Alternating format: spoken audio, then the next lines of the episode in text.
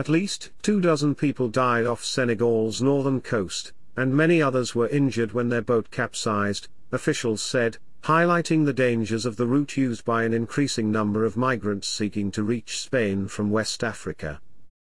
Piers Potter, CNT Live London. The boat, bound for Europe, capsized near the town of Saint Louis, where bodies washed ashore Wednesday afternoon, prompting the fire department's intervention, according to Alioune Badara Sambe, the local governor. The injured are receiving treatment at a hospital in Saint Louis, and an investigation into the circumstances surrounding the accident has been initiated, he added.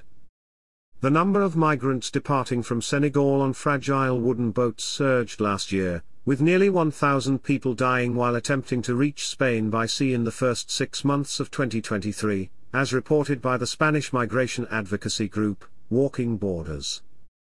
Factors such as youth unemployment, political unrest, and the impact of climate change compel migrants to risk their lives on overcrowded boats. Senegal has been thrown into turmoil as elections scheduled for February were controversially delayed by the president, leading to deadly protests.